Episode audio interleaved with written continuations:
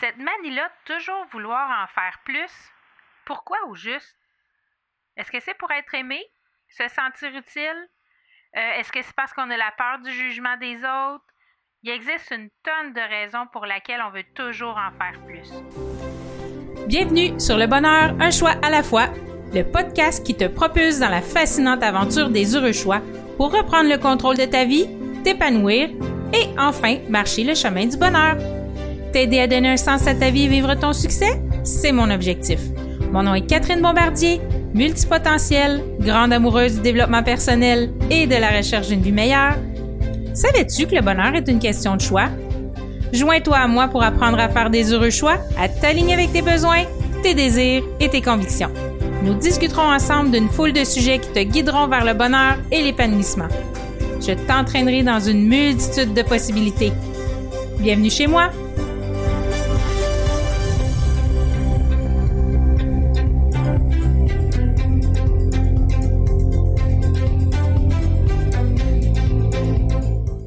Allô, allô, allô, allô! J'espère que vous allez bien. Euh, Aujourd'hui, quatrième épisode du bonheur, un choix à la fois. J'espère que ça se passe bien pour vous et que vous passez des bons moments. Moi, j'ai mal au cœur. Si je te dis charge mentale, est-ce que ça te sonne une cloche? Puis si je te dis il faut ceci, je dois cela, est-ce que ça te dit aussi quelque chose? Est-ce que dans ta vie, tout est urgent, tout est important, puis tu sais plus faire la différence entre ce qui est vraiment urgent et important? Cette manie-là de toujours vouloir en faire plus, pourquoi au juste? Est-ce que c'est pour être aimé? Se sentir utile? Euh, Est-ce que c'est parce qu'on a la peur du jugement des autres? Il existe une tonne de raisons pour lesquelles on veut toujours en faire plus. Comment tu te sens si je te dis qu'il faut en faire moins pour être calme, zen et en contrôle de ta vie? Ça te fait bizarre, hein? en tout cas moi, ça sonnait bizarre dans ma tête. Puis si je te dis que tu n'as pas besoin d'en faire autant pour être aimé, la société véhicule des valeurs qui sont vraiment loin de ça. Elle se concentre plutôt, en fait, sur le fait d'être efficace et productive. Mais ces deux mots-là, ça l'implique quoi? Ça l'implique de toujours en faire plus. Plus, plus et encore plus. Et ça, ça mène où? Le syndrome de la superwoman. Celle qui veut être partout en même temps, qui veut tout faire, qui veut être parfaite, qui veut que tout soit sa coche, comme on dit. La superwoman. J'ai déjà fait partie de celle-là. Avec un grand S souligné en plus. En écrivant les notes de cet épisode-là, je me suis demandé si ton agenda était aussi rempli que le mien de il faut et de je dois. Moi, à une certaine époque, dans mon emploi du temps, il y avait juste de ça. Ces choses-là qui me nourrissaient pas l'âme ni le cœur. Toutes ces choses qu'on croit urgentes et importantes. Qu'on s'oblige à faire même si on n'a pas le goût, même si ça nous tente pas. On n'a pas de temps, on est épuisé, on est toujours dans ce sentiment d'urgence, l'impression de jamais en faire assez, de ne pas être assez, de ne pas être correct, même pas le temps de vivre des émotions. Il faut être en contrôle. Avez-vous déjà pris le temps de comptabiliser tout ce que vous faites dans une journée, dans une semaine? C'est épeurant. Vraiment, moi je l'ai fait là. Et euh, je vous dis, c'est, un exercice qu'il faut faire à un moment donné dans notre vie pour pouvoir être en mesure de faire le tri et se libérer du temps. Je vous, je vous euh, parle de deux personnes, ça m'a vraiment touché. À deux semaines d'intervalle, mes enfants m'ont parlé de deux personnes dans leur entourage et je me suis reconnue à une certaine époque. Ben, peut-être pas autant, mais quand même. Ben, moi, c'est quand même venu me chercher. Là. Il y en a une, elle travaille 40 heures, elle a deux ados, un conjoint. Elle fait un baccalauréat à temps partiel à l'université. Elle est enseignante aux adultes à temps partiel. Elle fait une certification professionnelle et tout le reste qui vient avec. Là. Je sais pas si vous voyez, là, mais il y a juste 24 heures dans une journée, puis il y a 7 jours dans une semaine. L'autre personne, c'est un autre de mes enfants qui m'en a parlé. Elle est professeure à temps plein. Elle est propriétaire d'une entreprise. Elle a trois enfants ados. Elle a un conjoint qui a aussi son entreprise. Et elle fait elle aussi un baccalauréat à temps partiel. Puis là, on ajoute à tout ça la préparation des enfants pour l'école, planifier les repas, faire la cuisine, parce que c'est bien meilleur pour la santé. On fait la vaisselle, le ménage, le lavage, on va faire les courses, on fait le taxi pour les activités, les amis quand sont plus vieux, le travail, la blonde embarque là-dedans jusqu'à temps qu'ils aient leur permis. On joue à l'infirmière quand ils sont malades. On pense à tout pour rien manquer. On a toujours une liste à côté. Ah oui, c'est vrai, faut que j'achète de la pâte à dents. Faut que j'achète du papier de toilette. Ah, il manque des collations, faut que j'arrête à l'épicerie. Peut-être que je serais mieux d'y aller ce midi pendant mon heure de midi, comme ça, ça va me libérer ce soir, je vais pouvoir faire autre chose. Ah ben oui, il faut faire des activités en famille. Faut aller visiter la parenté parce que ça fait longtemps qu'on les a pas vus. Faut faire les devoirs, aider les enfants à faire leurs devoirs, donner les bains. Ah oui, puis il faudrait bien que je fasse du bénévolat parce qu'il faut contribuer un petit peu hein, dans la vie. Euh, faut redonner au suivant. Ah oui, c'est vrai, faut que je paye les comptes. Oh, oh, là, je suis en retard pour celui-là, la gestion des finances familiales. Puis là, on ajoute à ça, en plus de tout ça, faut avoir une vie sociale, faut faire du sport. On gère les rendez-vous chez le médecin, chez le dentiste, au garage pour les autos, les changements d'huile, les changements de pneus. On fait le suivi des travaux d'école pour les enfants, on signe les bulletins, on signe les devoirs, euh, on, on essaye de garder le cap. On essaye dans tout ça de garder son couple vivant, puis de dormir une bonne nuit qu'idéalement qu'il faudrait qui se tourne autour de 8 heures par nuit. Ça te dit-tu quelque chose? Est-ce que t'en as marre? Puis en plus, plus ça d'enfants, plus que la charge mentale est grande. Veux-tu bien me dire après quoi on court? C'est-tu le bonheur, le succès, la réussite, l'amour? On court après tellement de choses, mais à quel prix? Juste à lire tout ça, à vous parler de ces deux personnes-là, puis ajouter toute la, la liste pardon, de tâches à faire, je suis stressée puis anxieuse. J'ai une boule au ventre. C'est tu sais, dans la vie, là, tout n'est pas urgent, puis tout n'est pas important. Puis ce qui est urgent n'est pas nécessairement important, puis ce qui est important n'est pas nécessairement urgent non plus. On a comme perdu notre faculté à vraiment s'occuper des choses qui comptent pour nous. C'est pas grave si tu sautes un soir les bains des enfants. Ils vont pas être malades pour autant, puis ils vont pas faire rire d'eux non plus pour autant. Puis c'est pas grave non plus si tu achètes une lasagne congelée une fois de temps en temps parce que tu es fatigué. On peut-tu se déculpabiliser un peu puis arrêter de toujours vouloir en faire plus que le client en demande? La vérité, là, c'est qu'on peut pas continuer comme ça. Puis là, j'en jasais justement avec mon, mon mari. On est présentement, moi, j'appelle ça une révolution du milieu de travail. Là. Euh, les gens sont comme plus capables du modèle qui a régné pendant les 40, 50, 60 dernières années. C'est pour ça, ben là, évidemment, il y a eu le COVID, là, mais euh, le, le, travail à distance, la réduction des heures de travail, les gens veulent plus de vacances. Les gens commencent à comprendre qu'il y a des choses essentielles qu'il faut pas passer à côté, puis qu'il y a un moyen d'avoir un certain équilibre. Euh, l'équilibre parfait n'existe pas, là, on va se le dire, mais il y a quand même moyen d'avoir, de trouver un certain équilibre dans tout ça. Puis là, ben, la révolution commence par la révolution du travail, mais va se poursuivre aussi du côté de la vie personnelle. Puis pour ça, pour pouvoir faire une révolution dans ta vie personnelle, pour être plus heureuse, va aussi falloir faire des changements. Mais es-tu vraiment prête à en faire? Parce que ça fait longtemps qu'on fait toujours la même chose, puis des fois faire des changements, c'est difficile, ça apporte de la résistance. Je te dis sur une échelle de 1 à 10.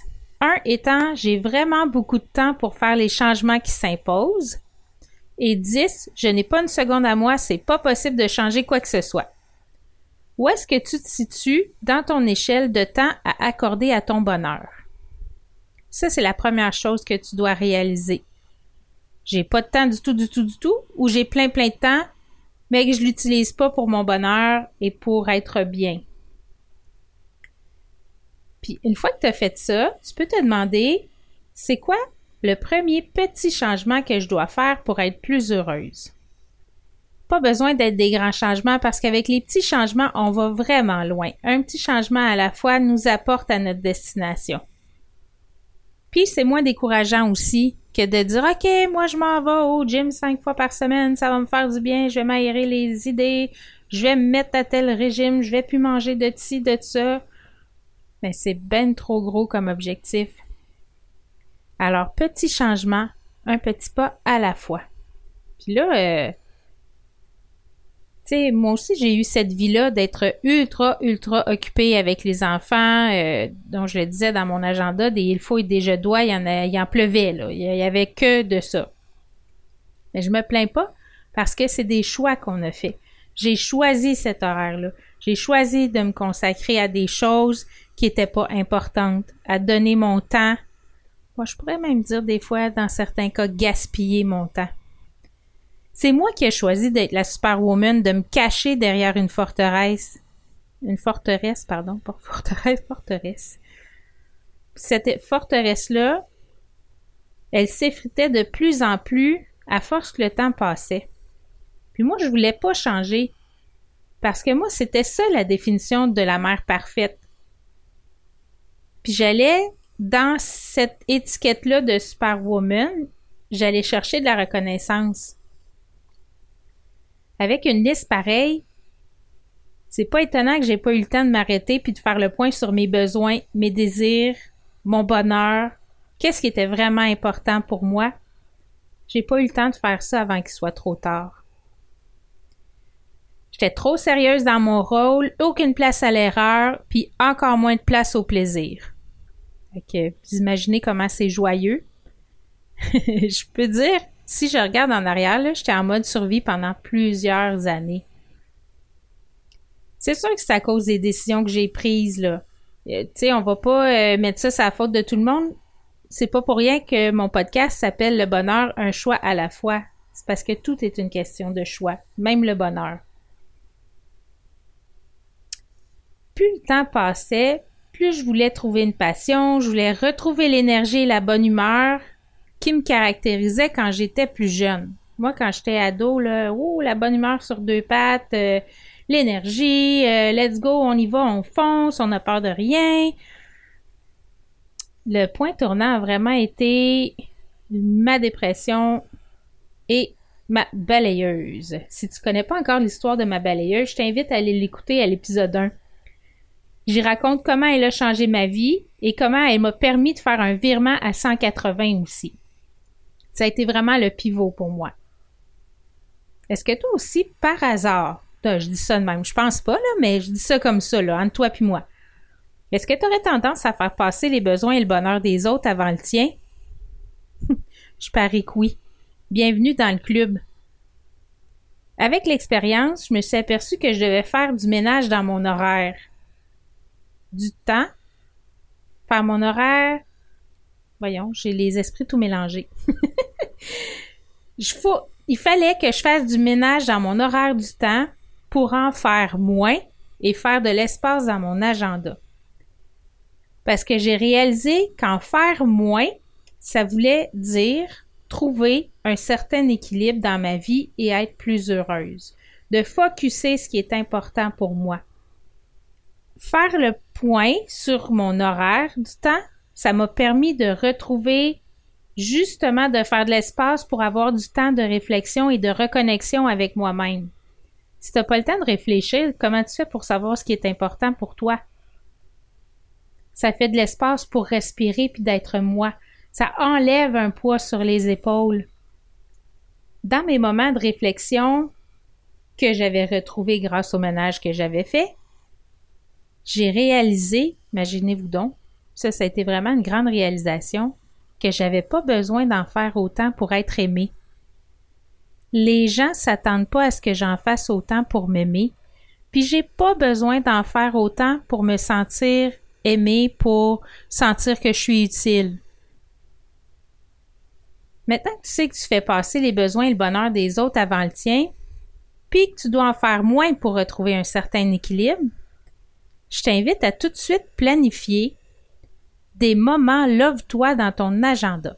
Des moments love-toi, c'est des moments où tu vas prendre soin de toi, où euh, tu fais de la place pour toi, pour t'aimer, pour prendre soin de toi et pour être, seulement être toi. C'est si important d'apprendre à s'aimer. Puis, d'apprendre à s'aimer, c'est un parcours, comme je disais, un petit pas à la fois. T'as pas besoin de planifier un, après-midi au spa complet dans les bains thermales avec un massage pour prendre soin de toi. Te dire, OK, à tous les mois, je prends une demi-journée, ça va peut-être être un petit peu difficile pour toi. Commence par 15 minutes, une fois par semaine, pendant une couple de semaines. Après ça, augmente graduellement la durée ou euh, le nombre de fois. Par exemple, passe à deux fois 15 minutes par semaine ou une fois 30 minutes, tout dépendant de ton horaire, puis ce qui est le, le plus facile pour toi. Pendant ce temps-là, aime-toi. Aime-toi assez pour te faire plaisir puis faire quelque chose qui t'apporte du bonheur. Il y a tellement de plein de choses Sors ta liste de qu'est-ce que t'aimes faire. Lire, prendre un bain, aller marcher, appeler une amie, aller prendre un café chez Starbucks toute seule avec un bon livre.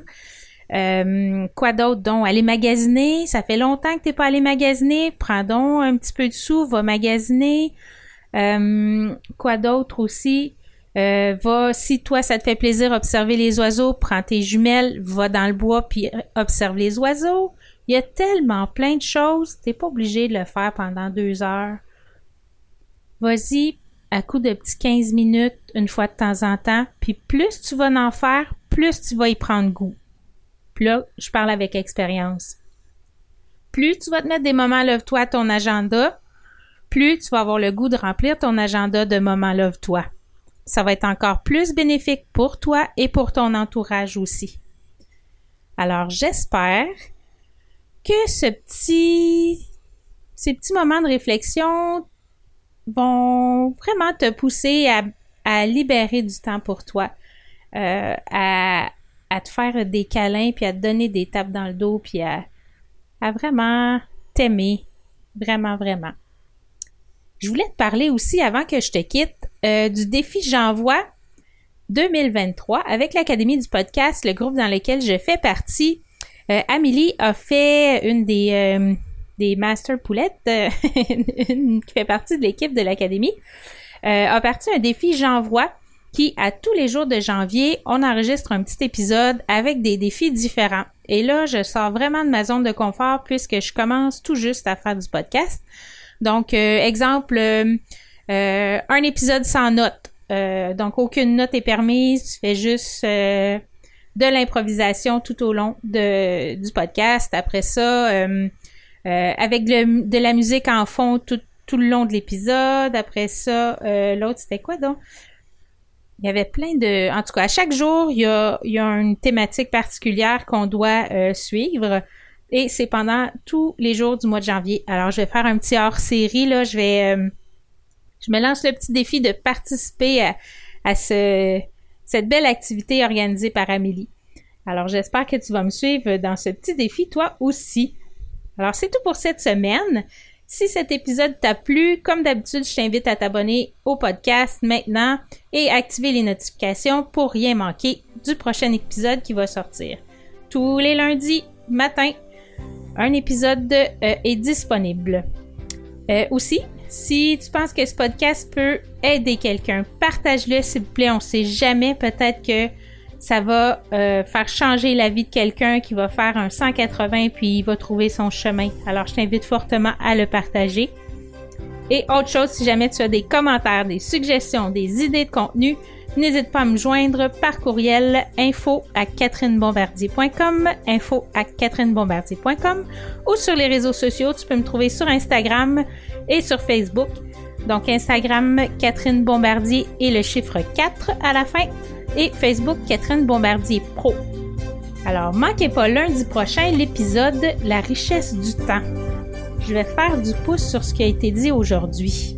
Parce que le temps, c'est une denrée si précieuse, mais qui nous glisse tellement trop facilement entre les doigts qu'il faut que je continue à en parler un petit peu la semaine prochaine. Alors j'ai déjà hâte de vous retrouver. Je vous souhaite une bonne semaine, mais bien heureuse. À bientôt!